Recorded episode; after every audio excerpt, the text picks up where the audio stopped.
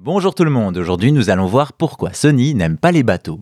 Aujourd'hui, quand on parle de Sony et de sa PlayStation, on est dans le champ lexical du succès et à raison. Depuis la première version, la machine du constructeur japonais a su s'imposer, toute vendue à plus de 100 millions d'exemplaires et même 155 pour la PS2, console de salon la plus vendue de l'histoire. Toutes ou presque car la PS3, elle, n'atteint que les 87 millions de ventes, un résultat plus qu'honorable mais en dessous des habitudes alors que pour la première fois, Xbox fait presque jeu égal avec sa 360. Il faut dire que ça avait mal commencé, dès les premières présentations de la console, les fans se questionnent, vient alors le 3 2006 dont les annonces seront déterminantes pour la génération à venir, hélas ça ne va pas bien se passer pour Sony. Peu de jeux sont présentés et quand ils le sont, ils sont bien moins plus beaux que promis. Ajoutons à cela la DualShock 3 sans fonction de vibration, des spécifications techniques revues à la baisse et surtout le prix. Sony annonce un terrible 500 et 600 euros selon les versions, alors qu'à côté on trouve déjà la 360 depuis près d'un an jusqu'à 200 euros moins cher.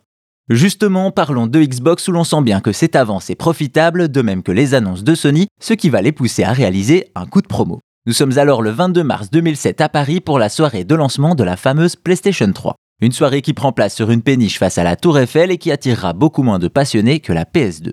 Et comme si ça ne suffisait pas, Xbox décide de s'inviter à la soirée. En effet, celle-ci se tenait en bord de Seine et au beau milieu de la fête, une péniche défile sur le fleuve. Mais pas n'importe quelle péniche, une péniche Microsoft ornée de banderoles avec la mention Xbox 360 vous aime. Bien entendu, ça a fait grand bruit et des années après, on s'en souvient encore, D'ailleurs, pour la petite histoire, en 2013, pour le lancement de la PS4, le risque de voir débarquer la péniche Xbox est à nouveau présenté. La société américaine a alors communiqué non sans humour Ce soir, promis, on ne fera pas de vagues. Un rappel sympathique à cette fameuse soirée qui expliquerait pourquoi Sony n'aime pas trop les bateaux.